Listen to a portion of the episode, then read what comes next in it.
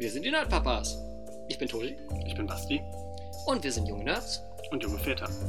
Und das ist unser Podcast, wo wir darüber sprechen, wie es ist, Vater zu sein. Oder Nerds. Und eventuell irgendwann mal Väter von jungen Nerds zu sein. Hallöchen alle miteinander. Hallo. Da sind wir wieder. Wenn ich mich nicht verzählt habe, Folge 9. Ja. Ja. Staffel 2, Folge 9. Und heute würde ich dich gerne mal passend zum, zum Anlass oder der Jahreszeit oder der Phase mal zum Drachenfest ausfragen, weil du warst ja jetzt seit langem endlich mal wieder auf dem Drachenfest. Ja, äh, die Pandemie oder die Entwicklung der Pandemie hat es zugelassen, dass dieses Jahr tatsächlich ein Drachenfest stattfinden konnte, nachdem das letzte Drachenfest ja in 2019 stattgefunden hat und dementsprechend äh, war es dieses Jahr mal wieder an der Zeit, Drachenfest zu machen. Und in unserer letzten Lab-Folge haben wir mal das Drachenfest zwar angeschnitten, aber wir haben, glaube ich, nie richtig geklärt, was das Drachenfest eigentlich tatsächlich ist. Ich glaube nicht. Seit wann gibt es denn das Drachenfest? Ähm, oh ja, ich hoffe, ich erzähle jetzt nichts Falsches, aber soweit ich informiert bin, gibt es das Drachenfest seit 2001. Das erste Drachenfest war in 2001 damals, glaube ich, das erste Drachenfest hat, glaube ich, am Nürburgring stattgefunden. Uh. Wenn ich das richtig im Kopf habe. Und ist danach nach Westernohe äh, umgezogen, auf das äh, Pfadfindergelände Westernohe, bis 2004. Dann konnte das Drachenfest auf dem Westernohe Gelände nicht mehr stattfinden. Aus, ich weiß nicht, ich glaube aus Platzgründen, aber das war alles halt vor meiner Zeit. Deswegen ist das für mich alles auch nur Ancient History. Ähm, aber dann hat das Drachenfest in 2005 ein Jahr pausiert und hat dann in 2006 zum ersten Mal bei Diemelstadt auf dem Quast stattgefunden. Der Quast ist eine große Kuhwiese, eine ehemalige äh, Flakstation in der Nähe von Diemelstadt äh, und Warburg, so die Ecke. Und äh, hat dann in 2006 da das erste Mal stattgefunden. Und ich bin in 2007 beim Drachenfest dann äh, mit einer äh, Figur eingestiegen. Also das Drachenfest ist, soweit ich weiß, eine sehr große LARP-Veranstaltung, Fantasy-LARP-Veranstaltung.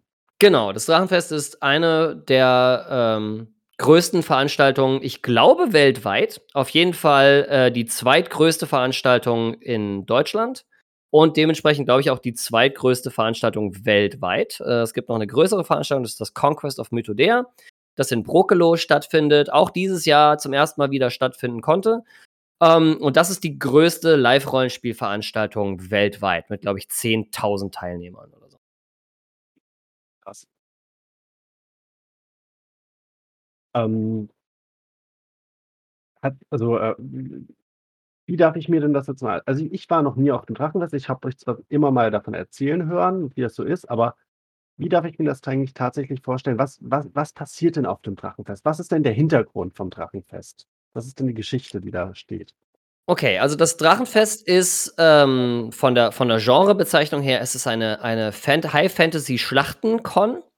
Ähm, das heißt, der, von Anfang an war der Anspruch, genug Leute auf einem Gelände zusammenzubekommen, damit man auch mal eine tatsächliche Schlachtensituation darstellen kann und nicht wie auf Veranstaltungen, die jetzt vielleicht 20 Teilnehmer haben, vielleicht 50 Teilnehmer haben und so weiter, wo man mal so 20 gegen 20 oder so hat und das nicht wirklich eine Schlacht ist, sondern mehr ein Scharmützel, sondern auf dem Drachenfest das explizit als eine, eine auch eine PvP-Schlachtenveranstaltung, also Player versus Player, ne, also Spielende gegen Spielende Schlachtenveranstaltung ist. Da wurde der Versuch unternommen, das mal möglich äh, zu machen und unter dem Anspruch wurde das Drachenfest damals ähm, gegründet. Und ähm, wie gesagt, dadurch, alles, dadurch, dass das alles vor meiner Zeit ist, weiß ich nicht, ob ich das 100% korrekt wiedergebe, aber ähm, ursprünglich hintergrundstechnisch entstanden ist das Drachenfest aus dem sogenannten Vinland-Hintergrund. Äh, der Vinland mit V äh, am Anfang, Vinland. Äh, Hintergrund, in diesem Hintergrund gibt es Götter in Form von Drachen. Ähm, und diese Götter haben, die stehen alle für irgendwas, wie das halt bei Göttern in einem Multigott-Pantheon äh, so ist. stehen die alle für irgendwas. Da gibt es dann irgendwie den silbernen Drachen, der steht dann irgendwie für Gnade und für den Anfang des Lebens. Und dann gibt es irgendwie den schwarzen Drachen, der steht irgendwie für Magie, aber auch das Ende des Lebens. Und es gibt irgendwie den grünen Drachen, der so für das Leben und den Kreislauf steht. Und es gibt den goldenen Drachen, der steht irgendwie für Recht und Ordnung und so weiter. Und es gibt also ganz viele Drachen in diesem Pantheon äh, von Vinland die ähm, da dann als Inspiration genutzt worden sind für das Drachenfest. Und das Drachenfest war ursprünglich ein Wettstreit dieser Drachengötter, die dann äh, quasi ihre, ihre Gläubigen, ihre Streiter zu sich gerufen haben, um in ihrem Namen einen Wettstreit miteinander auszufechten, wo es dann am Ende einen Gewinner gibt und dieser Gewinner, der, der, der, der Gewinner des jeweiligen Weges, äh, herrscht dann halt, beherrscht dann halt irgendwie diese Drachenwelt für ein Jahr. Äh, der Hintergrund war irgendwie dazu, dass diese Drachen, äh, oder zumindest der Hintergrund, der inzwischen daraus entstanden ist, ist eben, dass diese Drachen schon einmal in einer, in einer Drachenwelt, in einer sogenannten ersten Drachenwelt existierten und dass die dann in Streit geraten sind und äh, auch wenn es da mehrere verschiedene Varianten dieser Stories im Spiel gibt, was auch so ein bisschen so gedacht ist, dass keiner so genau weiß, wie es eigentlich war, ähm, dass die in Streit geraten sind und weil das halt mächtige Wesen sind, die sich dann halt miteinander gestritten haben, haben sie halt in diesem Streit diese erste Drachenwelt zerstört. Und dann haben die sich gedacht, hm, das ist ja blöd, wenn wir uns streiten, äh, wenn wir dann jedes Mal hier alles kaputt machen. Lass uns da mal einen anderen Weg finden und haben dieses Drachenfest erdacht. Und das Drachenfest ist halt eben ein Wettstreit, wo es halt eben darum geht, zum einen, wer kann quasi die meisten Leute hinter sich und seinem Weg versammeln und äh, dann auch die stärksten Streiter versammeln, die dann eben auch in Schlachten und in anderen Situationen dann eben siegreich hervorgehen, um dann eben dem eigenen Drachen irgendwie dann den Sieg zu bringen, so dass der halt seinen Drachengeschwistern beweisen kann, so ich bin hier der krasseste auf dem Platz. Okay. Also wie viele Drachen gibt es denn aktuell? Äh, zehn gibt es aktuell. Und das sind mehr als im Winland-Hintergrund. Also im Winland-Hintergrund existieren, glaube ich, ähm, sieben, sechs, sieben, weiß ich nicht genau. Ich müsste mich in den Hintergrund mal einlesen tatsächlich.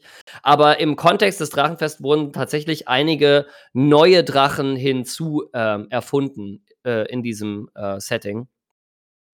Das lag zum einen daran, dass äh, in den früheren Jahren dieser Veranstaltung war es so, dass wenn sich genug äh, Labende versammeln und sagen, wir wollen ein eigenes Lager gründen, dann hieß es ja, okay, wenn ihr eine Mindestanzahl an Leuten habt, die sich zu einem Lager zusammenschließen, dann dürft ihr ein neues Lager gründen und wir integrieren das dann irgendwie in den Hintergrund.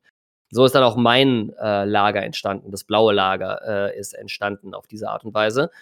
Und ähm, im Laufe der Zeit sind dann halt durch Sachen, die halt auf dem Drachenfest passiert sind und dann auch auf Drachenfest verbundenen Veranstaltungen passiert sind und so weiter, haben sich dann immer mehr und mehr äh, neue, neue, in Anführungszeichen, Drachen dann äh, gebildet, die dann hintergrundstechnisch so erklärt wurden, dass die eigentlich schon immer da waren, aber das war alles ein bisschen kompliziert und bla. Und dann gab es halt eben neue Lager und die, die neuen ähm, Drachen, die so entstanden sind auf diese Art und Weise, sind der kupferne Drache, der blaue Drache und der weiße Drache, soweit ich weiß.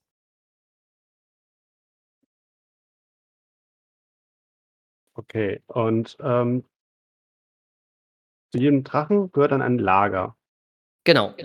Jeder Drache hat halt einen Weg, für den er steht und schickt dann halt, wie gesagt, einen Ruf in alle Welten äh, hinaus. Ähm, und diejenigen, die diesem Ruf dann halt folgen, die ploppen dann irgendwie durch einen magischen Nebel oder fahren mit dem Schiff dahin oder keine Ahnung was. Das ist IT nicht so genau erklärt und geklärt, wie die Leute tatsächlich auf das Drachenfest kommen. Das darf sich jeder so ein bisschen selber überlegen. Ja, äh, manche erzählen dann, dass sie irgendwie abends eingeschlafen sind und am nächsten Tag irgendwie auf der Festinsel der, der Drachen wieder aufgewacht sind. Andere sagen, sie sind durch den magischen Nebel gegangen, manche fahren einfach mit dem Schiff hin und so weiter und so fort. Da gibt es unzählige Varianten, wie die Leute auf das Fest kommen, aber äh, die Drachen rufen die halt und diesem Ruf wird halt von den Sterblichen gefolgt. Gut, und die haben jetzt alle ein Lager, das heißt tatsächlich wird dann ein, sind da zehn Gruppierungen von Zelten, Häusern und Gedöns auf dieser riesigen Wiese. Genau. Also wenn man bei Google Maps mal Drachenfest eingibt, dann landet man auch direkt auf dem Quast und man hat dann ein tolles Satellitenbild, das in der oberen Hälfte die Quastwiese zeigt, wie sie normalerweise das ganze Jahr über aussieht und in der unteren Hälfte die Quastwiese zeigt, wie sie zum Zeitpunkt des Drachenfestes aussieht, mit tausenden von Zelten. Alle Was? Zuhörenden äh, äh, begeben sich jetzt auf Google Maps und gucken das mal nach. Also kleine, kleine Bedenkpause. Dum, dum, Genau, kleine, kleine, kleine Google-Pause. Genau. Und ähm, diese Lager sind auch unterschiedlich groß immer. Also es gibt Lager, die sind sehr beliebt, sage ich mal, und die da versammeln sich dann eine ganze Menge Leute äh, hinter dem jeweiligen Drachen. Und dann gibt's äh, Lager, die ähm, die bestimmte Zugangsvoraussetzungen haben, die man erfüllen muss, damit man da mitmachen kann. Und ähm, so sorgt es halt ganz schnell dafür, dass diese Lager auch alle unterschiedlich groß sind. Also ähm, das äh, jetzt Lager des ewigen Wandels, das muss man vielleicht auch dazu sagen, das ist, da streiten sich die Geister, ob der ewige Wandel ein Drache ist oder nicht, weil das Lager des ewigen Wandels hat zur, zur Gründung des Drachenfestes damals hieß es noch Chaoslager und da versammelten sich dann ganz viele Leute, die halt irgendwie chaotische Charaktere bespielen.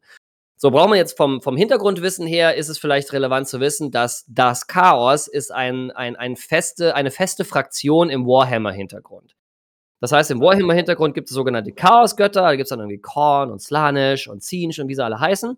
Ähm, und äh, die, diesen äh, Chaosgöttern kann man sich halt irgendwie anschließen. Das kommt halt eben, wie gesagt, aus diesem Warhammer-Hintergrund, was ja eigentlich so eine Tabletop-Miniaturen-Kriegsspiel-Sache ist. Aber da gibt's halt auch Pen-and-Paper-Regelwerke zu. Und es gibt eben auch LARP-Veranstaltungen, wo man solche Chaos-Charaktere dann bespielen kann. Und natürlich, wenn ein Lager auf einer Veranstaltung Chaos-Lager heißt, dann sammeln sich dann natürlich auch Charaktere, die diesen Chaos-Göttern ähm, angehören. Und das sorgte aber dafür, dass, äh, oh Gott, und da muss ich ein bisschen weiter ausholen. Also in Deutschland ist es tatsächlich im Vergleich zu anderen äh, Ländern der Welt, ist es so, dass ähm, die, die generischste LARP-Person, die im Mittelalter-Fantasy-Bereich spielt, baut sich einen Charakter. Und dieser Charakter, der tingelt dann von LARP-Veranstaltung zu LARP-Veranstaltung. Diese LARP-Veranstaltungen finden aber nicht alle in derselben Welt statt, sondern die finden in unterschiedlichen Welten statt. Und äh, die Charaktere reisen dann quasi von Welten zu Welten, um auf diesen Veranstaltungen dann mit ihrem immer selben Charakter dann aufzutauchen. Das ist, glaube ich, so ein bisschen so ein Überbleibsel aus den, aus den äh, äh, frühen Pen and Paper ähm, äh, Zeiten, wobei das natürlich eine, eine Hypothese von mir ist, die ich, die ich nicht belegen kann. Aber die, die, die Grundintention, einen Charakter zu spielen und diesen Charakter immer und immer und immer wieder zu spielen, damit er Erfahrungspunkte sammelt, damit er auflevelt, damit er stärker wird und so weiter und so fort, die ist halt fest in der deutschen Lab-Szene noch so verankert weswegen Leute nicht anfangen, irgendwie äh, jedes Mal die Ressourcen aufzubringen, wenn sie auf eine weitere Lab-Veranstaltung wollen, dass sie sich dafür eine neue Klamotte zulegen, einen neuen Charakter bauen, der dann in die entsprechende Welt passt, sondern die generischen, in Anführungszeichen generischen Fantasy-Länder sind halt einfach so offen gestaltet, dass da einfach jeder hinkommen kann. Und dann muss man halt irgendwie eine Aufgabe erfüllen, muss ein Dorf retten oder was auch immer oder den bösen Lich oder den bösen Nekromanten am Ende besiegen. Und äh, dann fährt man wieder in seine eigene Welt zurück und äh, äh, wandert dann weiter bis zur nächsten Welt. Also dieses Planeswalking ist irgendwie ein fester Bestandteil des deutschen Lab und so auch auf dem Drachenfest. Also auf dem Drachenfest sammelt sich eben ein breites Spektrum an Charakteren aus allen möglichen Welten. Also es gibt Charaktere aus der Game of Thrones Welt, es gibt Charaktere aus der Witcher Welt, es gibt Charaktere aus dem Warhammer Universum, es gibt Charaktere aus dem DSA Universum, es gibt Charaktere aus dem Dungeons and Dragons äh, Universum und selbst da gibt es ja eine ganze Menge Universen, also ob das jetzt Faerun ist oder was auch immer. Dementsprechend hast du ein buntes Konglomerat an Spielenden, äh, an Charakteren und wenn halt Charaktere aus dem Warhammer-Hintergrund kommen, dann haben die meistens eine Meinung zum Thema Chaosgötter. Und wenn man halt eben kein Anhänger der Chaosgötter ist, dann hat, ist diese Meinung in den meisten Fällen sehr, sehr negativ. Und weil das in der Vergangenheit immer wieder zu Problemen geführt hat, weil eben das ganze Chaoslager dann eben über einen Kamm geschoren wurde mit, wir können mit denen nicht zusammenarbeiten, weil das sind alles äh, äh, Chaosgläubige und die glauben an die Chaosgötter. Und äh, man eigentlich wollte, dass dieses Chaoslager auch die Möglichkeit erhält, mit Leuten mal anders in Kontakt zu kommen, als nur aufs Maul zu kriegen, hat man halt den, hat man so ein bisschen so ein Rebranding vorgenommen und hat das Lager des Chaos dann äh, eben in das Lager des ewigen Wandels umbenannt, um halt eben diese, diese, diesen Chaos-Stempel davon wegzukriegen. In diesem Lager sind immer noch Leute, die an die Chaosgötter glauben, aber es sind inzwischen halt auch andere Charaktere da, die mit den Warhammer Chaosgöttern überhaupt nichts zu tun haben. Und man muss halt eben aus, aus äh, Copyright-Gründen muss, müsste man eh so ein bisschen aufpassen, weil ja Games Workshop da mitunter auch sehr dahinter ist, wenn mit ihrer mit ihrer Lizenz dann irgendwie gearbeitet wird, da dann eben auch ganz schnell irgendwie rechtlich irgendwie dann auch sich bemerkbar zu machen. Dementsprechend war ein Rebranding auf mehreren Ebenen eine gute Idee. Okay. Das habe ich jetzt tatsächlich so nicht erwartet bei dem Thema Chaoslager, dass das so ein Riesending ist. Jetzt weiß ich ja, dass auf dem Drachenfest Orks unterwegs sind. Ja, das Orklager ist halt kein Drachenlager. Das Orklager hat in der, in der Gründung des Drachenfests noch eine, eine Rolle im Wettstreit ähm, gespielt. Da war es so, dass Leute, die halt Orks spielen wollen, haben dann halt Orks gespielt. Und die Orks hatten halt auch einen eigenen Ork-Avatar, der dann genauso wie alle anderen, also achso, man sollte vielleicht das Konzept eines Avatars erstmal erklären. Also, die unterschiedlichen Lager der Drachen, da kommt ja nicht der Drache persönlich vorbei, um den Leuten dann irgendwie ähm, Sachen zu erzählen oder die in die Schlacht zu schicken oder keine Ahnung was, weil es nicht darstellbar ist. Man kann halt irgendwie keinen 20 Meter langen Drachen da irgendwie auf, auf die Wiese stellen, irgendwie zehnmal in unterschiedlichen Farben und da da jemanden reinsetzen, der dann durch diesen Drachen spricht. Also wurde es für das Spiel so geregelt, dass diese Drachen in sogenannten Avataren in Erscheinung treten. Also menschlichen Formen, die sie erschaffen, um mit den Sterblichen interagieren zu können. So hat also jedes Lager hat dann so seinen eigenen ähm, Drachenavatar und die Lager, die halt keine Drachen waren in der Vergangenheit, die hatten dann halt einen, einen, einen Avatar ihres jeweiligen Lagers. Und so, das Ork-Lager hatte auch einen Ork-Avatar. Und damit war das Ork-Lager Teil des Wettstreits, konnte am Wettstreit also dementsprechend auch genauso teilnehmen und gewinnen. Das ist in 2004 damals auch ähm, passiert, weswegen das erste Jahr Drachenfest, das auf dem Quast stattgefunden hat, auch das Siegerjahr des Ork-Lagers ähm, war. Und äh, da sammeln sich dann äh, die ganzen Ork-Spielenden und dann durch Herr der Ringe und so weiter äh, hat sich das ganz schnell in eine Richtung entwickelt, dass es nicht einfach nur Orks aus verschiedenen Universen waren, weil in Warhammer äh, gibt es ja auch Orks als Rasse und in anderen Fantasy-Welten gibt es das ja auch ähm, äh, als, als Wesenheiten. Und ähm, die haben dann irgendwann gesagt, ja, es passt eigentlich nicht so gut zu unserem Spiel, also zu der Art und Weise, wie wir Ork-Spiel betreiben, weil wir uns sehr stark irgendwie am Herr der Ringe-Hintergrund or orientieren und wie Orks da so drauf sind. Ne? Und die sprechen dann auch in dieser Ork-Sprache, die Tolkien entwickelt hat, dieser Black Speech, äh, miteinander. Die lernen diese Sprache dann alle, äh, völlig krass. Und, äh, oder zumindest Phrasen, dass sie sich miteinander unterhalten können. Und äh, die haben dann irgendwann gesagt, wir wollen, also wir finden es halt irgendwie jetzt nicht mehr logisch, dass wir irgendwie einen Avatar haben, der uns irgendwie äh, in die Schlacht schickt und dass wir irgendwie an diesem Drachenwettstreit teilnehmen. Deswegen würden wir gerne unseren Avatar irgendwie abgeschafft wissen. Äh, und dementsprechend hat das, gehört das Ork-Lager jetzt nicht mehr zum Wettstreit. Das ist kein wettstreitrelevantes Lager. Aber es gibt halt oben auf dem Hügel immer noch das große Ork-Lager. Die bauen da eine schöne Toranlage auf und spielen dann da eben ihr Ork-Spiel und man kann halt mit denen dann halt eine andere Art von Spiel betreiben. Die gehen trotzdem raus auf die Wiese, die prügeln sich trotzdem mit den anderen Lagern, aber die machen das halt nicht, weil sie da irgendwie den Anspruch haben, das Drachenfest gewinnen zu können, sondern die sind halt einfach da und äh, machen da ihr Spiel. Okay. ähm, die machen da ihr eigenes Spiel. Das heißt also im Endeffekt. Moment. Also es Also- gibt auf dem Drachenfest mehr Lager, als es ähm, Drachen gibt. Und es gibt Ja. auch mehr Lager als Lager, die am Wettstreit teilnehmen. Also es gibt zum Beispiel auch ein Lager der Landsknechte. Die Ah. haben auch keinen Avatar, die sind auch nicht Teil irgendeins der Lager, sondern die, die sind ein eigenständiges Lager und wie Landsknechte halt so sind, die Landsknechte kämpfen dann halt im Zweifel für den, der am besten bezahlt. So. Ähm, dann gibt es noch das äh, Stämmedorf. Das ist also auch eine eigenständige Fraktion auf dem Drachenfest. Und da sammeln sich dann halt irgendwie Keltenspielende und äh, Leute, die halt eben mit so einem, mit so einem, sag ich mal, Stämme, also äh, keltischen oder äh, ähm, ähm, schottischen oder germanischen äh, Stämme äh, Hintergrund äh, spielen. Auch immer meistens in, in Fantasy-Varianten, aber da sammeln sich halt alle, ich sag mal, alle so Kelten, Keltenlarpende. So. Highlander-Style. So Viking-Style zum Teil auch. Okay. Mhm. Okay, also Ähm, und dann gibt es eben das Ork-Lager, das auch nicht äh, wettstreitrelevant ist, aber trotzdem ein eigenes Lager bildet. Es gibt angegliedert an die Stadt, gibt es auch ein Zwergenviertel zum Beispiel. Da sind nicht genug, also es gibt nicht genug Zwergenspielende, um ein komplettes eigenes Lager äh, aufzumachen, äh, aber die sind quasi ein Teil, also sind ein Stadtviertel äh, der, der Stadt, äh, die auf dem Drachenfest halt entstanden ist. Also das ist also auch noch so ein weiterer Faktor. Also es treffen sich auf dem auf der Wiese dann nicht nur irgendwie diese Lager, die dann, äh, dann irgendwie, wo die Spielenden ihre Zelte aufbauen, ihre Toranlagen aufbauen und dann irgendwie ihr eigenes Lager sind, sondern es gibt zentral auch eben diese Stadt, die da bespielt wird, auch mit eigenen Charakteren, die da dann spielen. Und in dieser Stadt kann man dann halt Dinge tun, die man halt in so einer High-Fantasy-Weltstadt äh, dann so tun kann.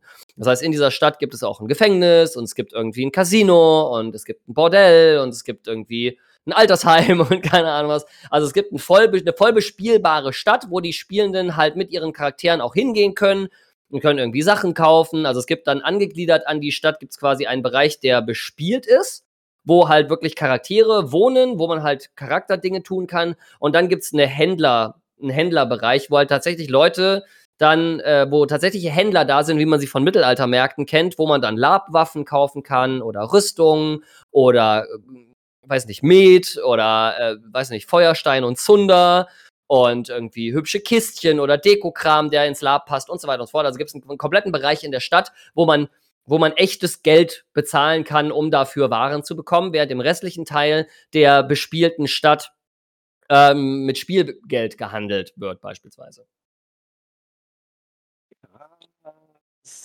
Das ist ja ja, um Gottes Willen, das ist ja das ist ja ein ein ein kleiner Mikrokosmos. Absolut, ja. Also, sowohl die Stadt ist ein kleiner Mikrokosmos, als auch die ganze Veranstaltung ist ein 'n Mikrokosmos. Also, wenn man sich jetzt mal wenn Leute davon schwärmen, wie wie wie groß und lebendig die Witcher-Welt ist, weil man da überall hingehen kann und überall passiert was und überall kann man sich an Quest irgendwie dranhängen und der ist irgendwie gut ausgearbeitet und alle Figuren, denen man im Spiel begegnet, wirken so lebendig und dreidimensional und äh, keine Ahnung was, dann äh, ist das noch nicht mal an der Oberfläche gekratzt, wenn es um Veranstaltungen eben wie das Drachenfest oder auch das Conquest geht, die halt auch eine eigene Stadt haben, in der man halt eben auch alle möglichen Dinge tun kann.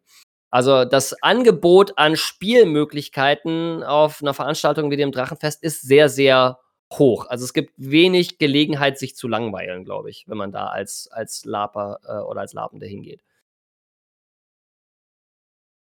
Okay, kommen wir mal zurück zu der zu der Hauptveranstaltung. Ähm, wie finden die Schlachten statt?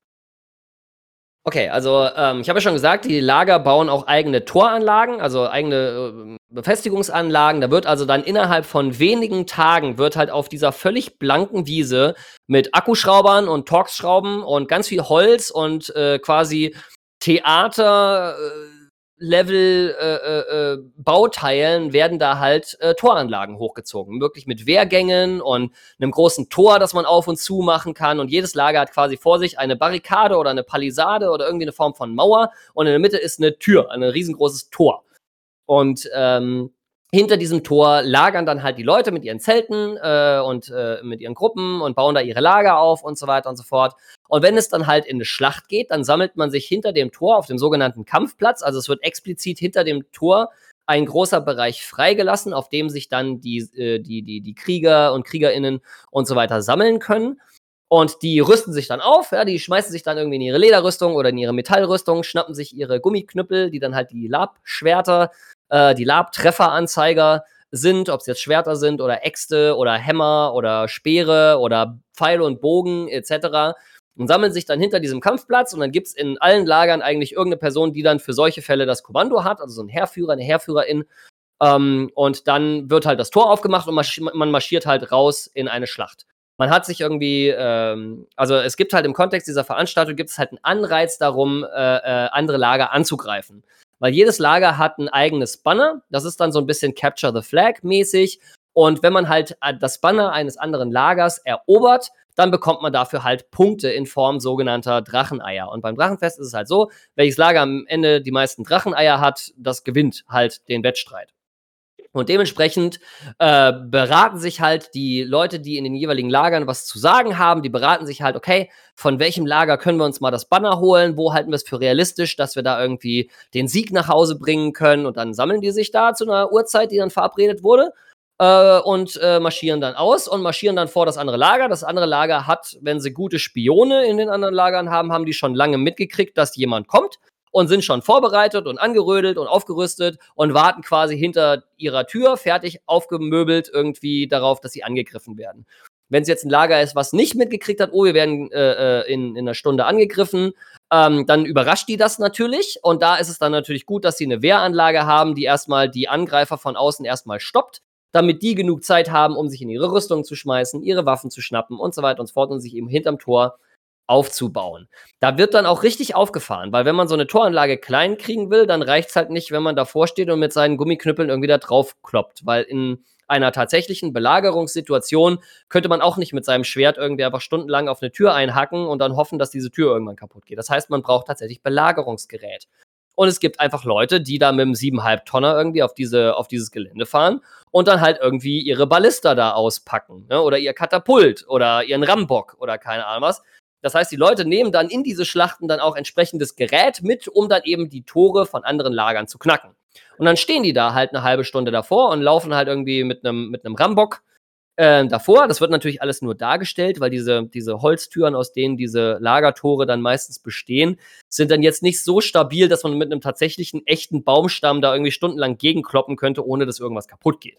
Das heißt, da wird dann dargestellt mit einem großen äh, Rambock, der meistens aus demselben Material besteht wie die äh, Labwaffen, also aus Schaumstoff, der ummantelt ist mit, einer, mit, einer, mit einem Kautschukbezug, also mit einem Latexbezug.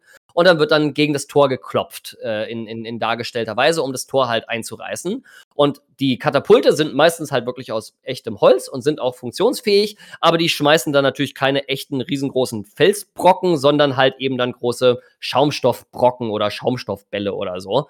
Und dann wird halt eben auf dieses Tor geballert, bis das kaputt ist. Das kann dann halt, die, je nach Toranlage, äh, kann das halt auch mal ein bisschen dauern.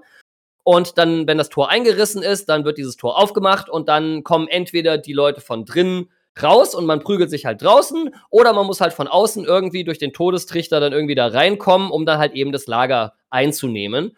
Und man hat halt das Lager eingenommen, wenn man diesen Kampfplatz halt geräumt hat von äh, feindlichen äh, Streitern und StreiterInnen. Und wenn man das halt geschafft hat, dann äh, wird halt eben der Sieg verkündet, das Lager ist gefallen und dann darf das angreifende Lager, darf dann halt eben dieses Banner des Lagers mitnehmen. Und wenn sie es halt dann eben ununterbrochen äh, äh, zu ihrem eigenen Lager mit diesem Banner zurückschaffen und das da dann abstellen, dann dürfen die das an ihrer eigenen Toranlage aufhängen, damit das von außen schön sichtbar ist, dass sie dieses Banner ähm, erstritten haben und bekommen halt Punkte dafür. Moment, und wie können die aufgehalten werden? Naja, also wenn, sagen wir mal, ein anderes Lager sieht irgendwie von ihrer Toranlage aus, weil das, die ganze Veranstaltung, diese Wiese ist wie so ein Kessel. Ne? Also oben auf, dem, auf den höheren äh, äh Bereichen sind meistens die Lager und dann geht's halt so ein bisschen Hang runter und man kann relativ gut von den jeweiligen Lagern überblicken, was bei anderen Lagern irgendwie an der Toranlage so passiert.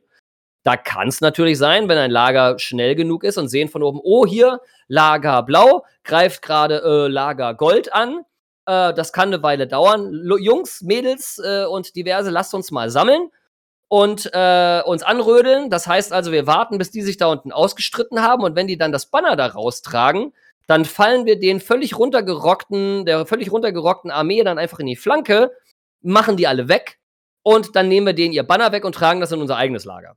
Das ist eine valide Form, äh, um an so einer Schlacht teilzunehmen. Also, gibt es unter anderem welche, die sich dann einfach beide Banner wegsnacken, beziehungsweise oder dann äh, anderen Hilfe anbieten? Äh, ja, also generell das, das, ähm, das, Diplomatiespiel, was da, was, was da auch mit angesprochen wurde, gerade von dir, ist natürlich ein Riesenfaktor auf, diesem, auf dieser Veranstaltung, weil natürlich streiten die Lager am Ende irgendwo alle für sich, weil die wollen ja irgendwie zumindest in Character und in Game oder in Time, wie das ja im Deu deutschen Lab so heißt, wollen die ja alle gewinnen. Ähm, dementsprechend äh, äh, streiten die irgendwo natürlich alle für sich, aber manche Lager sind halt sehr, sehr groß. Wie jetzt zum Beispiel bei, äh, beim letzten Mal, äh, also in 2019 war, glaube ich, das grüne Lager das größte mit fast 1000 Leuten. Und so ein Lager kriegt man natürlich mit, einer, mit einem 100-Mann-Lager oder einer 100, 100 labenden Lager irgendwie nicht geknackt.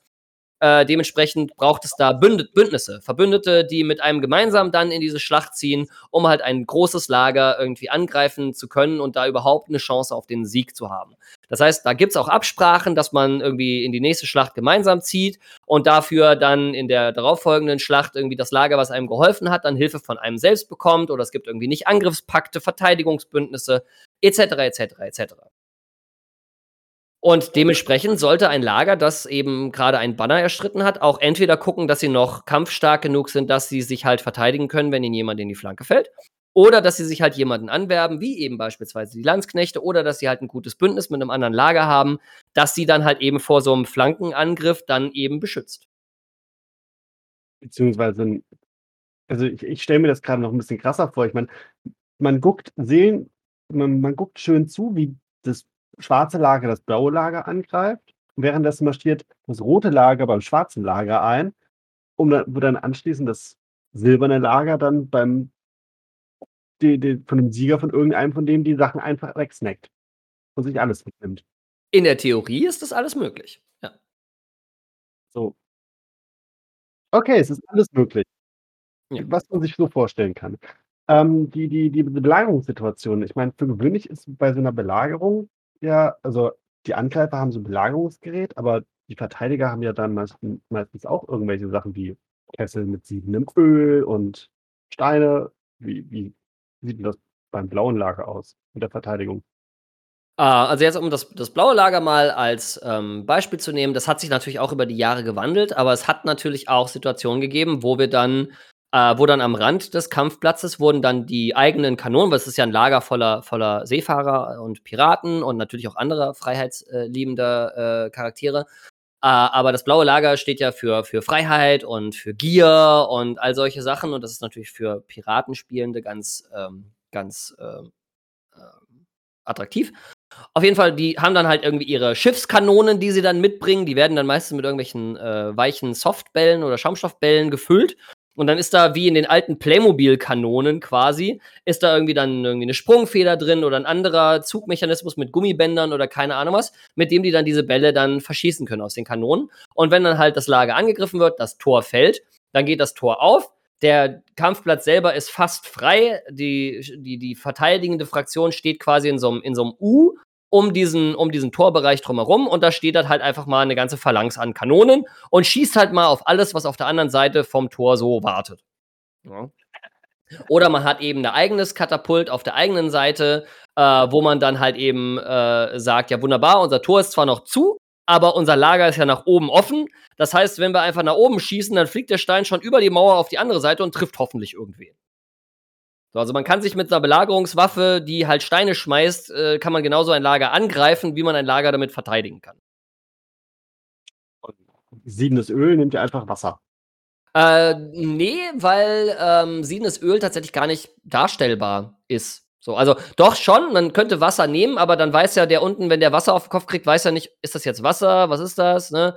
Ist also schwierig, dann äh, dem anderen zu vermitteln, dass er jetzt irgendwie mit siedendem Öl überschüttet wird. Und außerdem ist es halt mit den Regularien, die es für äh, fliegende Bauten, wie das heißt, also diese Toranlagen sind ja fliegende Bauten, ähm, ist es mit den Regularien so, dass die halt eh nicht begehbar sind. Das heißt, da darf, und die dürfen auch nur eine bestimmte Maximalhöhe haben. Das heißt, da kann auch keiner irgendwie auf einem Wehrgang stehen und von oben irgendwie Wasser runterkippen oder einen Sack voll Steine oder keiner. Das war früher mal so, als man sich um diese, um diese Regularien noch nicht so gekümmert hat. Ähm, aber heutzutage ist es tatsächlich äh, nicht mehr so. Dann geht es geht einfach nicht. Und meistens steht auch niemand nah genug vor der Mauer oder vor der Palisade, um überhaupt irgendwas von oben auf den Kopf geworfen zu bekommen. So. Ja, man muss doch diesen Rambock bedienen. Ja, genau. Also der Rambock muss dann halt nah genug dran. Da geht dann halt im Zweifel eine Gruppe an Leuten mit Schilden mit, die dann halt rechts und links die Leute halt gegen Pfeile, geworfene Steine und sonst irgendwas abschirmt. Ja. Okay. Und wie wird dann der tatsächliche Sieger zum Schluss bestimmt? Also es gibt, ähm, äh, es gibt ja auf dem Drachenfest ein Team von Spielleitungen, die im Endeffekt so ein bisschen wie Schiedsrichter beim Fußball funktionieren. Ähm, die sind dann bei diesen Schlachten dann auch immer dabei. Also es gibt tatsächlich ein dezidiertes Team, das nur für Schlachten zuständig ist, die sogenannten Schlacht-SLs, ähm, die auch eine andersfarbige Kappe haben. Also äh, äh, Spielleitungen auf dem Drachenfest haben normalerweise eine rote Kappe und ein schwarzes T-Shirt. Ähm, die sind also alle uniformiert, wenn man so möchte. Ähm, und die laufen dann bei den Schlachten mit und sind dabei und machen irgendwie Absicherung, damit sich niemand wehtut, springen irgendwo dazwischen, äh, da wenn jemand rückwärts läuft, wenn die sehen, oh, der fällt sonst gleich auf jemanden drauf oder so und sichern halt, und sind halt für die Sicherheit der Leute zuständig. Und dieses Schlachtenteam, die auch diejenigen sind, die diese Toranlagen äh, zu Beginn des Drachenfestes abnehmen und eben die Punkte verteilen, die eine solche Toranlage hat. die dann halt runter, also quasi wie Lebenspunkte, wenn man so möchte, die dann halt von einem Rambock und einem Katapult und keine Ahnung was runtergearbeitet werden können. Äh, das sind auch diejenigen, die in den Schlachten dann in diesen Kesseln und in den Torsituationen und so weiter und so fort dann auch überwachen, dass wenn eben, es gibt halt einfach bestimmte Regeln. So, wenn auf dem Kampfplatz kein, kein Streiter oder keine Streiterin mehr steht, die zum eigenen Lager gehört, weil das andere Lager die einfach komplett überrannt hat oder die vom Kampfplatz quasi runtergeschoben hat, wenn man so möchte, also die verdrängt hat, sodass auf diesem Kampfplatz nur noch Leute des fremden Lagers stehen, dann wird das Lager halt für gefallen erklärt. Natürlich kann ein Lager auch jederzeit aufgeben und sagen, nee, wir äh, sind fertig, äh, hier nehmt's mit. Äh, das ist auch eine Möglichkeit. Aber in den meisten Fällen kriegt man das relativ gut mit, wenn ein Lager gefallen ist. Also wenn die Tür schon mal auf ist, ist es meistens ähm, eine gegessene Kiste, aber auch nicht immer. Es kann auch sein, weil man ist natürlich als Verteidiger eigentlich in einer ganz günstigen Position. Ähm, weil eben dieser Todestrichter eben. Die Leute müssen alle durch diese schmale Öffnung durch, um auf der anderen Seite anzukommen. Und wenn man halt ein mannstarkes oder ein streiterinnenstarkes Lager hat, dann kann man halt diesen schmalen Eingang relativ gut verteidigen, wenn man auf der anderen Seite genug Leute stehen hat. Das heißt, es ist dann relativ schwierig, weil man kann ja nicht mit, zwei, mit einer 200 Leute Schildwallreihe da durch, da reinmarschieren. Das geht nicht. Die müssen sich dann alle irgendwie auf fünf Meter Breite oder was zusammenquetschen und dann irgendwie durch diesen Eingang äh, durch. Und wenn man dann halt auf einmal nur noch fünf Leute da stehen hat, auf der anderen Seite aber irgendwie 30 Leute mit Pfeil und Bogen und keine Ahnung was stehen, äh, dann lässt sich halt natürlich so ein, so ein Eingang auch relativ gut verteidigen. Das heißt, so eine Schlacht kann auch gerne mal Stunden dauern. Und je nachdem äh, wird dann halt einfach irgendwann ein Lager zu müde und entweder sagt halt ein Heerführer äh, äh, dann in Character quasi, okay, wir haben jetzt hier uns lange genug irgendwie äh, äh, die, die, die Fresse poliert, das geht hier nicht vor und nicht zurück. Äh, wir sind alle völlig durch, äh, wir gehen jetzt einfach wieder nach Hause und haben halt jetzt das Banner nicht erobert. Oder eben auf der anderen Seite sagt der jeweilige Heerführer von dem oder die Heerführerin von dem Lager, ähm, wir haben es halt nicht geschafft, unser Lager zu verteidigen. Das heißt, das attackierende Lager darf jetzt unser Banner mitnehmen. Wir, wir äh, legen die Waffen nieder und ähm, geben auf. So. Also es gibt da mehrere Möglichkeiten, wie da der, der Sieg entschieden wird. Ähm, natürlich, wie das im, im Live-Rollenspiel oder generell auch in, in, in allen möglichen Wettbewerbskontexten immer so ist, gibt es auch Leute, die, ähm, die schummeln und das sorgt halt bei so einer Schlachtsituation immer sehr schnell dazu, dass sich die Gemüter aufheizen. Und äh, in, einer, in einer Kampfsituation, selbst wenn sie nur dargestellt ist, möchte man keine erhitzten Gemüter haben, weil dann wird dann doch mit so einem Gummiknüppel mal härter zugeschlagen, als das eigentlich so sein soll. Und dann gibt es dann doch mal blaue Flecken. Und das will niemand. Und dementsprechend wird halt, wenn der Druck zu groß wird oder wenn der Frust auf beiden Seiten zu groß wird, wird so eine Schlachtsituation im Zweifel auch mal abgebrochen meistens tatsächlich von den, von den Herführenden äh, in Character, die dann sagen, oh nein, ähm, hier, das lohnt sich nicht mehr, wir ziehen jetzt ab oder finden irgendeine In-Character oder In-Game-Ausrede, warum diese Schlacht jetzt nicht mehr geschlagen wird. Äh, oder es wird halt einfach eine OT-Ansage gemacht, also eine Off-Game, eine aus dem Spiel äh, in unserer Welt stattfindende Ansage mit, hey Leute, es heizt sich hier gerade auf, das ist nicht gut, wir gehen jetzt mal und kühlen uns erstmal wieder runter. Okay. Ähm, du hattest ja gemeint, es werden dann durch diese jeweiligen Bannereroberungen werden Punkte gesammelt. Ja. Kann jetzt ein Lager, dessen Banner erobert wurde, sein, La sein Banner zurückerobern? Natürlich. Die aus? Nö, die sind, die können ihr Banner zurückerobern. Okay. Ähm, früher, also mit diesem Drachenfest, aber da kommen wir ja dann noch zu, früher äh, war das so, dass ähm, wenn ein Lager kein eigenes Banner mehr hatte, konnte es nicht mehr angegriffen werden. Die waren dann quasi safe. Ähm, das ist jetzt mit den aktuellen Bannerregeln ist das nicht mehr so, weil diese Banner quasi, äh, früher konnte es sein, dass du am Anfang des Drachenfestes dein Banner verloren hast und es bis zum Ende des Drachenfestes nicht wiedergekriegt hast. Ähm, dann warst du quasi das ganze Drachenfest über, konntest du nicht angegriffen werden und hattest dann halt in deinem Lager irgendwie, war relativ, in Anführungszeichen, relativ entspannt. Es sei denn, du hast es dir halt wieder geholt. Ähm, aber inzwischen ist es so, dass man sein Banner mit jeder jeden Morgen zur neunten Stunde, also um 9 Uhr morgens, äh, hängt das eigene Banner wieder über dem Tor und ab dann kann das Lager auch wieder angegriffen werden. Und wenn man halt sein Banner verloren hat, dann kann man es sich halt auch zurückholen. Dann marschiert man halt mit seiner Armee raus, geht zu dem Lager hin, was einem das Banner weggenommen hat und äh, klopft dann mal freundlich äh, mit Belagerungswerk an die Tür und äh, holt sich dann im Erfolgsfall halt eben sein Banner zurück. Dafür gibt es ja auch Punkte. Wenn man schon dabei ist, dann auch das von dem anderen. Und wenn man schon mal da ist, kann man auch gleich das Banner von dem Lager mitnehmen, äh, was einem das Banner weggenommen hat, weil dann kriegt man gleich noch mehr Punkte. Okay. Gut, jetzt jetzt und am letzten Tag, habe ich mal gehört, gibt's dann so 'ne finale Schlacht. Genau, die sogenannte Endschlacht ist also nicht End wie die großen Baumwesen aus Herr der Ringe, sondern End wie Ende. Also, am Ende der Veranstaltung gibt es halt die große Endschlacht. Ähm, die ist jedes Drachenfest am Samstag, früher Nachmittag, also meistens so um 2 rum, 14:00. Ähm, dann marschieren alle Lager, äh, die um den Sieg streiten, marschieren halt auf, auf der Schlachtwiese und dann gibt es eine Schlacht, an der gleichzeitig alle Lager beteiligt sind. Da gibt's auf YouTube gibt's einige sehr beeindruckende Videos, die dann irgendwie mit 'ner Drohne von oben, äh, gefilmt wurden, wie halt eben da Tausende von Menschen irgendwie dann in Schlachtenformationen und keine Ahnung über diese Wiese tingeln. Und, äh, dann, äh, kämpft halt quasi dann gibt's auch keine Bündnisse mehr und nichts, sondern dann ist halt wirklich, äh, jeder sich selbst der Nächste und jeder gegen jeden. Meistens gibt's zu Beginn der Endschlacht noch zwischen den Lagern irgendwelche Absprachen von wegen: „Ja, hier, Lager XY hat total viele Dracheneier, die müssen auf jeden Fall als Allererstes vom Feld.“ Äh, weil es nämlich so ist, dass die 3 also, die die Lager, die die letzten 3 Lager, die von der Wiese, äh, gehen, äh, die bekommen halt in entsprechender Anzahl dann Dracheneier am Ende. Irgendwie, weiß nicht, 3, 5 und 7 Dracheneier als Belohnung. Das heißt also, den Sieg in der Endschlacht davonzutragen, ist nicht automatisch der Sieg des Wettstreits, sondern man kann sich eben mit 'nem Sieg in der Endschlacht noch 'ne entsprechende Anzahl an Punkten verdienen. Und wenn man halt Zweitplatzierter ist, kriegt man auch noch 'n paar Punkte und wenn man Drittplatzierter ist, kriegt man auch noch 'n paar Punkte und dementsprechend, wenn man 'nen guten Überblick darüber hat, welches Lager wie viele Punkte hat zum Beginn der Endschlacht, dann hat man auch 'n relativ gutes Gefühl dafür, irgendwie welches Lager man im besten Fall vor den Top 3, ähm, plattgemacht haben sollte, damit die nicht die Möglichkeit bekommen, noch mehr Dracheneier zu bekommen und dann den Wettstreit zu gewinnen.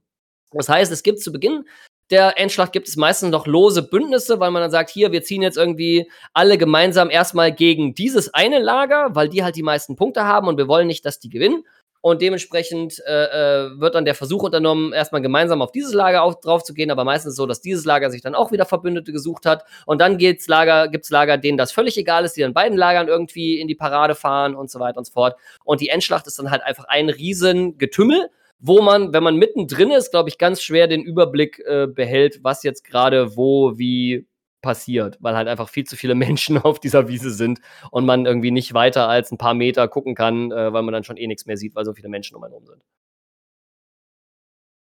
Also 'n riesiges Knäuel. Es ist 'n riesiges Knäuel.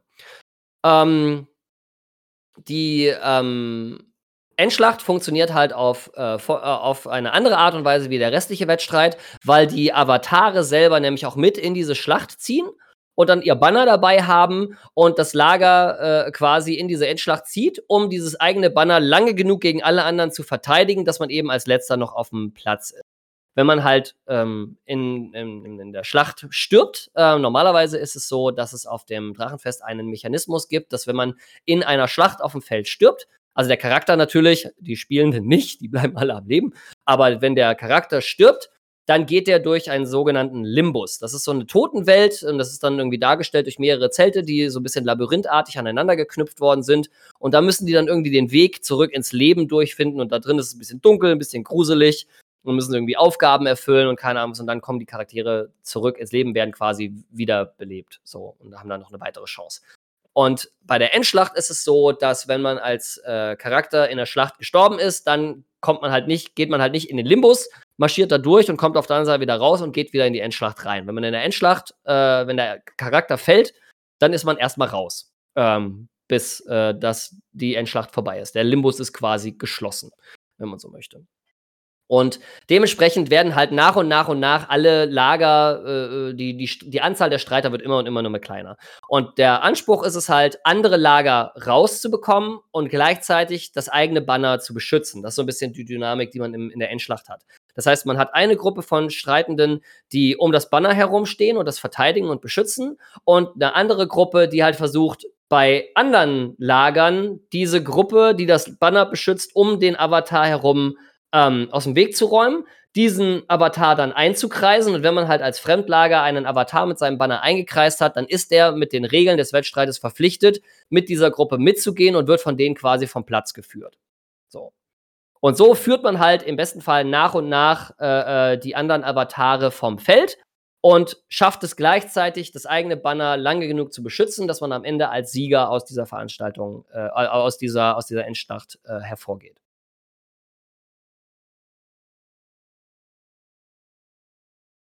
Krass. Also es ist schon, es ist schon beeindruckend, da mittendrin zu stehen. Jetzt natürlich, nachdem man ein paar Jahre Pandemie gehabt hat und eh nicht so viele Leute irgendwie um sich hatte, ist es tatsächlich ziemlich krass, wenn man auf einmal irgendwie auf einer Wiese steht und 5000 Leute oder 4500 Leute um sich herum hat. Ähm, das ist dann schon noch mal ein bisschen was anderes, aber generell halt, ähm, wenn man halt Schlachten mit Tausenden von KriegerInnen irgendwie nur aus Film und Fernsehen kennt, ist es halt noch mal eine ganz andere Art von beeindruckt sein, wenn man auf einmal in so einer Tausendschaft irgendwie mittendrin steht. Ja, das kann ich mir sehr gut vorstellen. Vor allem, wie gesagt, das mit dieser Endschlacht, das, das wirkt wie ein riesiges Knäuel und äh, ja gut, du, du brauchst das Banner, weil du sonst nicht weißt, wo du den Rücken hindrehen sollst. ja, genau. Ne, also krass. Ähm, so ein paar Kleinigkeiten hätte ich noch an, an Fragen. Und zwar, du hast vorhin was von Zwergen erzählt. Ich möchte jetzt Ja. nicht unverschämt sein, aber wie darf ich mir denn jetzt die Darstellung eines Zwergs vorstellen? Naja, Ähm. also wir haben ja ein paar ganz gute Vorlagen aus der aus dem Fan aus der Fantasy-Literatur, aus Film und Fernsehen und so weiter, wie so ein Zwerg äh, 'ne Zwergin aussieht. Hm, also hat man dann die Leute mit den dicken Rauschebärten, die dann schön geflochten sind und dann, äh, untersetzte Statur und irgendwie ein bisschen stärker gebaut und so weiter und so fort. Und das sind dann halt äh, und und dann mit entsprechender Rüstung und so weiter ausgestattet, die dann im Design her auch, ne, sage ich mal so, der der der den den generischen Fantasy, hm, von von Zwergen Zwergenkunst dann irgendwie, äh, entspricht, dann hat man da halt eben 'n Zwerg. Ja, ich meine tatsächlich auf die Körpergröße bezogen, weil ich zum Beispiel, wenn ich sage, ich ich bin 1,89 groß, ich möchte 'n Zwerg spielen, dann muss ich auf den Knien übers Schlachtfeld rutschen. Also, wird schwierig. Ähm, das ist eine der der Sachen, die im im LARP immer mal wieder diskutiert wird, weil eigentlich ist LARP für alle und jeder und jede sollte eigentlich spielen dürfen, was was er, sie sie, er, äh, they möchte.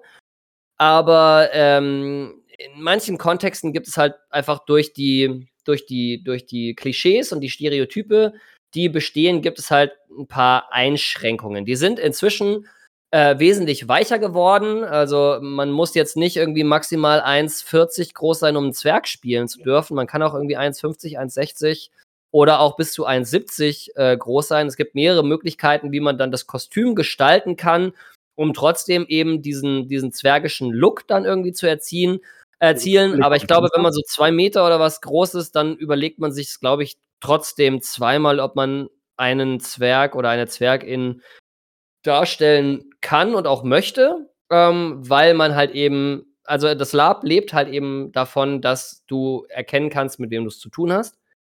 Und das ist 'n bisschen sch das macht das Ganze mitunter 'n bisschen schwierig, so.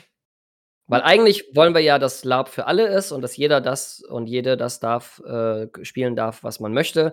Ähm, aber es gibt halt irgendwie, seit Jahren etablierte Stereotype, die man dafür erst mal aufbrechen müsste, auch in den Köpfen der Leute, damit es halt anders, äh, ist. Aber so ist es halt wirklich so, dass die Leute, die Zwerge spielen und Zwerginnen spielen, dass die auch mit 'ner entsprechenden Körpergröße, äh, oder auch mit 'ner entsprechenden Statur, äh, daherkommen. Wobei man staturtechnisch noch ganz viel machen kann, indem man halt an den entsprechenden Stellen aufpolstert und so weiter. Aber ja, also da ist dann wirklich, äh, die die Körpergröße ist 'n entscheidender Faktor in der Darstellung eines eines Zwergs, einer Zwergin. Ah. Okay. Ähm Ja, ähm, jetzt die die einzelnen Lager haben wir jetzt tatsächlich gar nicht so erklärt. Klar, das das blaue Lager ist ist für die Freiheit und das sind Piraten. Das Ja, zum Teil. Also, gibt inzwischen auch andere Charakterarten, die man im blauen Lager findet, aber das Gros des Lagers ist auf jeden Fall noch, sage ich mal, Seefahrer, Piraten, so was. So, das rote Lager? Das rote Lager steht halt für den Kampf, ähm, und für Handwerk und Familie und, äh aber eben auch für für Blutdurst und so weiter. Das ist so das das Kriegerlager, wenn man so möchte. Also, das da finden sich halt die Leute ein, die halt so die Kriegskunst schätzen und, äh, ihr ganzes Leben an der Waffe verbracht haben und so weiter. Das grüne Lager? Das grüne Lager steht halt, wie gesagt, eben auch aus diesem Winland-Hintergrund noch für das Leben und den Kreislauf. Da findet man also ganz viele Charaktere, die sehr naturverbunden sind, die ähm, eben, sag ich mal, in, in ja, so ein, so ein Gaia-Naturglauben verhaftet sind. Ähm, Druiden? Genau. Feen? Hm? Satyre? Nochmal. Druiden, Feen und Satyre? Äh, ja, genau, sowas auch, genau. Also Druiden, ähm, Satyre, ähm, Baumwesen tatsächlich auch und äh, Elfen, Waldelfen. Ähm, ja. Und dann haben wir das, das schwarze Lager. Genau, das schwarze Lager steht für Macht und Magie. Da findet man so die ganzen, was, was man sich halt so unter Magie wirkende so vorstellt. Also ob es jetzt der Schwarzmagier ist oder ob es ein Magietheoretiker ist, ob es irgendwie Leute sind, die halt Nekromantie betreiben, wobei das, na, das muss ich sofort wieder zurücknehmen, sonst steigt mir äh, die schwarze Avatarin steigt mir aufs, aufs Dach. Weil natürlich gibt es Nekromantie nicht in einem Lager, das, dessen einer äh, Aspekt eben das Ende ist und der Tod ist. Nekromantie findet das schwarze Lager scheiße. Deswegen muss ich mich da ganz schnell korrigieren. Ähm, aber ja, also sag ich mal, Charaktere, die in irgendeiner Art und Weise mit Magie zu tun haben, finden sich eigentlich im schwarzen Lager. Mitunter. Haben wir noch das, das kupferne Lager, das Moment? Genau, das kupferne Lager ist ein Lager, das eben nicht zum Winland-Hintergrund gehörte, sondern das in 2007 entstanden ist als ein NSC-Lager. Also es ist ein Lager, das nicht mit Spielenden, also da sind natürlich auch Spielende drin, aber äh, die halt von der vom Veranstalter her ursprünglich ein bisschen stärker gesteuert wurden, um ein bisschen Dynamik reinzubringen und äh, tatsächlich auch als Anfängerlager gedacht ist und so weiter. Das kupferne Lager ist sehr militärisch strukturiert mit einzelnen Bannern, die dann sehr hierarchisch sind mit irgendwie einem Bannervorsteher und so weiter. Das ist ein sehr gläubiges Lager, also die halt quasi den Glauben an ihren kupfernen Drachen äh, sehr, sehr hoch halten. Es gibt eine Priesterkaste und so weiter und so fort. Und das ist also ein sehr militärisch, sehr straff militärisch organisiertes äh, Lager. Ähm, auch kein Riesenlager, aber auch kein, kein hm, also ja, das ist ein, kein großes Lager, aber es ist halt ein NSC-Lager. Und der kupferne Drache ist halt auch entstehungsgeschichtlich äh, so ein bisschen der, der Vater oder die Mutter oder das, das Wesen, das am Anfang alle irgendwie erschaffen hat.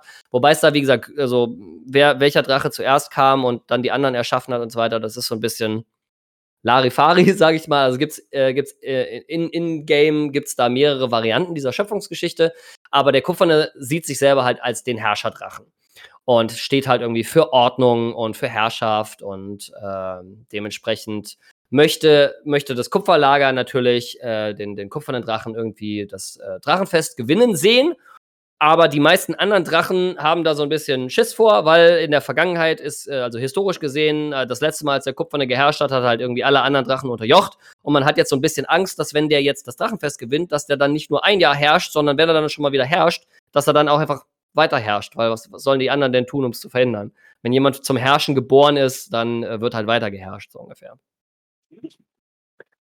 Äh, ein weißes Lager gibt es noch, oder? Genau, das weiße Lager ist noch verhältnismäßig neu. Das ist ursprünglich aus einer, also sag ich mal, OT, aus der Absplittung des, äh, von, von einer größeren Spielergruppe aus dem goldenen Lager entstanden. Ist dann erstmal ein eigenes Lager gewesen, das sogenannte Triumvirat.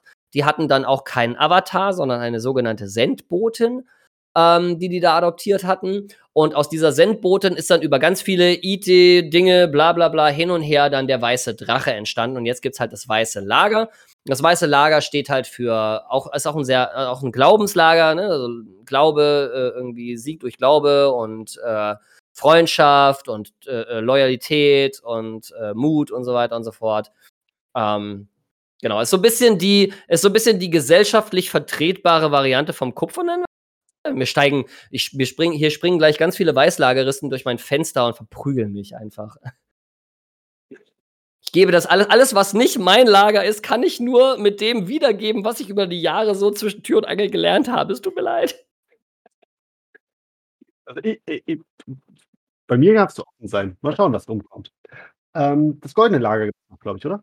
Genau, das goldene Lager steht für das Gleichgewicht, dass der Kreislauf halt immer, ist quasi das, die, die, die Narbe des Rades, das halt diesen Kreislauf darstellt und soll halt diesen Kreislauf irgendwie im Gleichgewicht halten. Das heißt, wenn es sich abzeichnen sollte, dass beispielsweise irgendein Weg zu stark werden würde, wäre es Aufgabe des Goldenen, dafür einen Ausgleich äh, zu sorgen und an der anderen Seite wieder stark zu machen, damit das Gleichgewicht wieder hergestellt wird.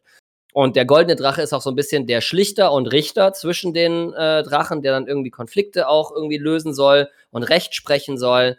Ja, das ist ein großer, großer Faktor im, im goldenen Lager. So, das sind neun Lager, habe ich jetzt mitgezählt. Eins das, fehlt doch noch. Wir haben noch das graue Lager. Das graue Lager steht ah. für, für Wissen und Weisheit. Es ist also so ein bisschen so, so die Bücherwürmer, also im Klischee sind so ein bisschen die Bücherwürmer, aber es sind halt alle Charaktere, die sich halt eben dem Sammeln und Bewahren von, von Wissen äh, verschrieben haben und die halt eben, sag ich mal, sich im Zweifel mehr Zeit für eine Entscheidung lassen, weil sie erstmal alle Eventualitäten äh, mit bedenkt, be sehen wollen und so weiter und so fort. Ne? So dieser Weisheitsaspekt und so. Ähm, ist halt das graue Lager. Dann haben wir noch das silberne Lager. Das steht halt, wie gesagt, für den Anfang, aber auch für Gnade. Ähm, da sammeln sich auch ganz viel so gläubige Paladine zum Beispiel auch in diesem äh, Lager, weil das halt dem Weg irgendwie ganz gut entspricht.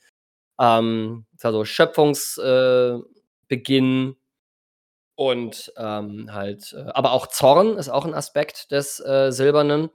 Und das ist halt, wie gesagt, der gerechte Zorn eines, eines gläubigen Paladins, wenn man so möchte. Paladine machen keinen Schaden. Paladine machen. Paladine. Hast du mal D&D gespielt? Paladine machen eine ganze Menge Schaden. Moment, ich, ich, ich zitiere gerade nur, ba nur Barlo. Ah, okay. Ähm, ah, jetzt lass mich selber mal überlegen, ob ich irgendein Lager vergessen habe. Irgendjemand wird mir aufs Dach springen, weil. weil, Orks, weil äh, Chaos. Or Orks hatten wir schon. Lager des ewigen Wandels. Ähm, das Lager des ewigen Wandels, da steckt quasi der Weg schon im Namen. Also es geht um Veränderung, es geht um die Zerstörung des Alten, es geht um das Aufbrechen von äh, etablierten Strukturen. Es geht darum, irgendwie immer anders äh, zu sein und ähm, halt da irgendwie festgefahrene Strukturen aufzubrechen, notfalls mit Gewalt und einfach mal auch weil, einfach nur weil, weil man es kann. Genau. Rot, Grün, Schwarz, Kupfer, Weiß, Gold, Grau, Silber. Und dann noch die äh, Bilanzmänner. Genau, die Landsknechte sind halt, wie gesagt, ein Lager, das man sich einkaufen kann. Das ist also dann eine, eine Formation aus, aus Landsknechten, äh, die dann halt für das Lager, das am besten bezahlt, dann halt eben in die Schlacht gehen. So, das waren jetzt alle Lager? Das waren jetzt alle Lager, ja. Und jetzt haben wir die Stunde fast voll und ich habe noch mit keinem einzigen Wort über das diesjährige Drachenfest gesprochen. Wir mussten halt erstmal den Hintergrund irgendwie klären. Was ist eigentlich das Drachenfest und was macht man da? Und selbst da sind wir, haben wir nur an der Oberfläche äh, gekratzt tatsächlich. Ne? Wir sind jetzt nicht darauf eingegangen, dass man halt eben in diesem Casino in der Stadt halt eben auch sein, seine Kupfermünzen verspielen kann und wie man abseits von Schlachten noch Punkte machen kann auf dem Drachenfest, indem man eben Aufgaben der Avatare löst und dann irgendwie äh, Plots löst und sich Questen abholt und in der Stadt irgendwie Wettbewerbe gewinnt. Das sind alles Sachen, die auch Punkte geben. Wir haben nicht über das Eröffnungsritual und über das Abschlussritual äh, gesprochen, wo die Avatare dann beschworen und entschworen äh, werden. Ähm, und ich weiß gar nicht, ob ich im Verlauf dieses äh, äh Podcasts schon mal erwähnt habe, dass ich halt im blauen Lager irgendwie den Avatar darstelle und das seit 2007. Ähm, alles noch so Sachen, die ich jetzt noch schnell irgendwie in fünf Minuten irgendwie reinpacken möchte, damit wir zumindest einigermaßen runde Story mit dem Drachenfest haben. Oder es gibt mal irgendwann noch mal eine Folge fürs Drachenfest. Ja, also wir haben ja schon in unseren Statistiken gesehen, dass Folgen über Rollenspiel und LARP relativ gut ankommen. und ich rede ja über dieses Hobby unfassbar gerne. Also das haben die vorangegangenen Episoden, die wir zum Thema LARP und Rollenspiele und so weiter gemacht haben. Äh, ist das, glaube ich, schon so ein bisschen so durchgeklungen, dass ähm, mir dieses Hobby lieb und teuer ist und dass ich äh, wochenlang über dieses Hobby und die Nuancen dieses Hobbys äh, reden könnte und als äh, das Drachenfest einfach auch als mit meine, meine erste, Dra meine erste LARP-Veranstaltung überhaupt und die einzige Veranstaltung, die ich wirklich mit demselben Charakter irgendwie seit äh, 2007 irgendwie besuche, ähm, ist mir das natürlich auch irgendwie eine Herzensangelegenheit, irgendwie dieser Veranstaltung irgendwie auch gerecht zu werden, auch jetzt im Kontext dieses Podcasts. Gut, dann halten wir das einfach mal so fest, dass wir irgendwann demnächst nochmal eine Drachenfest-Folge machen. Genau, wir werden euch ein bisschen hängen lassen, weil wir wollen natürlich auch noch über andere Themen sprechen in unserem äh, Podcast, aber wir werden auf jeden Fall äh, zeitig äh, zum Drachenfest dann auch zurückkehren So, jetzt war es erstmal so ein How-To, ja, was ist das Drachenfest überhaupt, dass man sich mal einen Überblick äh, verschaffen kann. Und das nächste Mal reden wir dann darüber, wie Drachenfest ist, wenn man zwei Jahre kein Drachenfest hatte und Pandemie war und eigentlich noch Pandemie ist und man sich dann überlegt, hey, lass uns doch das Drachenfest, weil es jetzt zweimal ausgefallen ist, einfach doppelt so lang machen wie vorher äh, und wollen mal gucken, was passiert. Das war nämlich auch eine ganz abgefahrene Fa äh, Erfahrung einfach für sich betrachtet. Einfach mal über eine Woche LARP zu machen. So. Oh ja, Gott. Also da reden wir bei Zeiten auch noch mal äh, drüber. Aber ich glaube, für heute haben wir euch lange genug ähm, in Bann gehalten. Äh, dementsprechend vielen Dank fürs äh, Zuhören. Grüße gehen raus an alle Labende, die schon mal auf dem Drachenfest waren, die schon mal mit mir interagiert haben oder die äh, sich irgendeinem der Lager anschließen und äh, das Drachenfest einfach zu dem machen, was es ist. Vielen, vielen Dank äh, dafür. Und ähm, wenn ihr Lapende des Drachenfestes seid, dann lasst uns doch mal, ich weiß nicht, können wir am Ende in diesen Umfragen auch Text antworten oder gibt es nur Multiple Choice? Äh, beides. Also ich kann eine Frage stellen, darauf können die Leute antworten und ich kann eine Multiple Choice Geschichte machen. Und da habe ich jetzt für das ja auch nochmal irgendwie mir schon, ich, also ich würde bei dieser Folge in die Shownotes zum Schluss mal die Umfrage machen, welches Lager den Leuten zusagt. Dann kann ja. Dann, dann wissen wir so ein bisschen so, wer hier unsere Zuhörer sind, denn ne, Toji kennt ja alle. Aha. Ich kenne euch alle. Ich weiß, wer von euch zuhört, weil die zwei Leute, von denen ich weiß, dass sie diesen Podcast hören, ich kenne euch beide. ähm. ähm, nee, aber dann für die offene Frage vielleicht, wenn ihr Labende äh, seid, die schon mal auf dem Drachenfest gespielt haben, dann lasst doch gerne mal da, in welchem Lager ihr gespielt habt. Und wenn ihr noch nie mit dem Drachenfest in Kontakt gekommen seid äh, oder überlegt, auf das Drachenfest zu gehen oder was auch immer, dann machen wir euch eine Multiple-Choice-Frage, wo ihr mal ankreuzen könnt, welches der Lager euch von meiner furchtbar reduzierten Zusammenfassung dessen, wofür das Lager steht, irgendwie am meisten zusagt.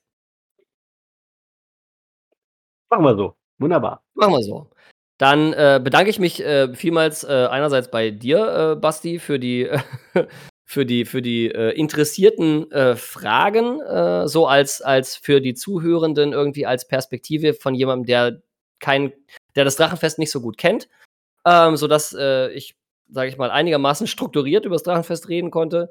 Und ich bedanke mich natürlich auch bei euch allen da draußen fürs Zuhören. Und wir sehen uns, hören uns, hören uns in der nächsten Folge, in Folge 10 von den Nerdpapas. Und wir reden bestimmt auch bald mal wieder über unsere Kinder. Ich habe mein Kind gestern zum ersten Mal schminken dürfen mit Kinderschminke als uh. Feuerdrachenkönig. Das war richtig cool. Da muss ich auch noch mal drüber reden. Ciao, ciao. Tschüss.